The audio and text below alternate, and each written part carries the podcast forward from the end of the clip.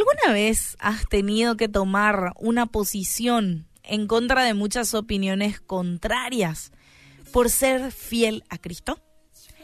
o amigos o tus compañeros del colegio o del trabajo que alguna vez querían hacer algo malo, ¿sí? Y te querían invitar a que vos participes de alguna actividad, bueno, que no agrada a Dios. Y quizás fuiste el único o la única que dijo que no.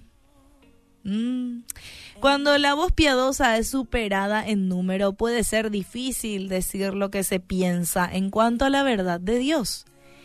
Y todos tenemos convicciones que definen quiénes somos. Y eso determina nuestro estilo de vida y también nuestras decisiones.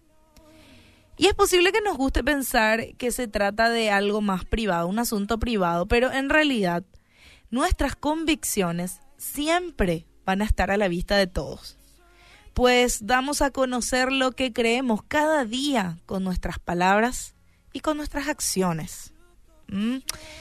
Puesto que las convicciones tienen una influencia poderosa, debemos examinar lo que dicen de nosotros, las que tenemos, ¿verdad? ¿Nos están guiando a una vida de rectitud de acuerdo con la voluntad de Dios?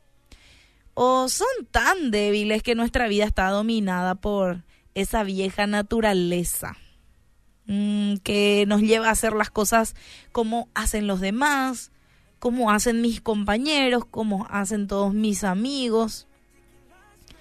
Dios nos ha dado principios de su palabra para guiarnos, para protegernos y para ayudarnos a tener una vida de rectitud. No es que Él es alguien autoritario que te quiere obligar a hacer las cosas así rectamente porque quiere, no todo lo que hace es porque te ama.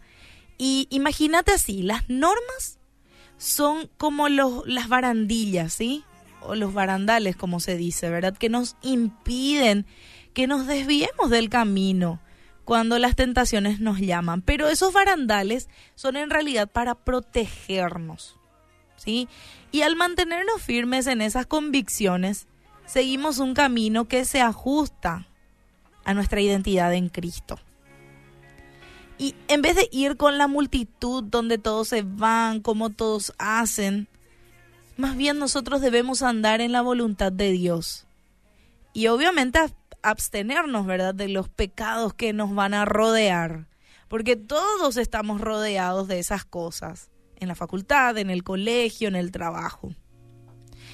Y es el tiempo para que demuestres tus convicciones pero no después ya de que ocurran las cosas, sino antes ya de que vengan las tentaciones, no en medio.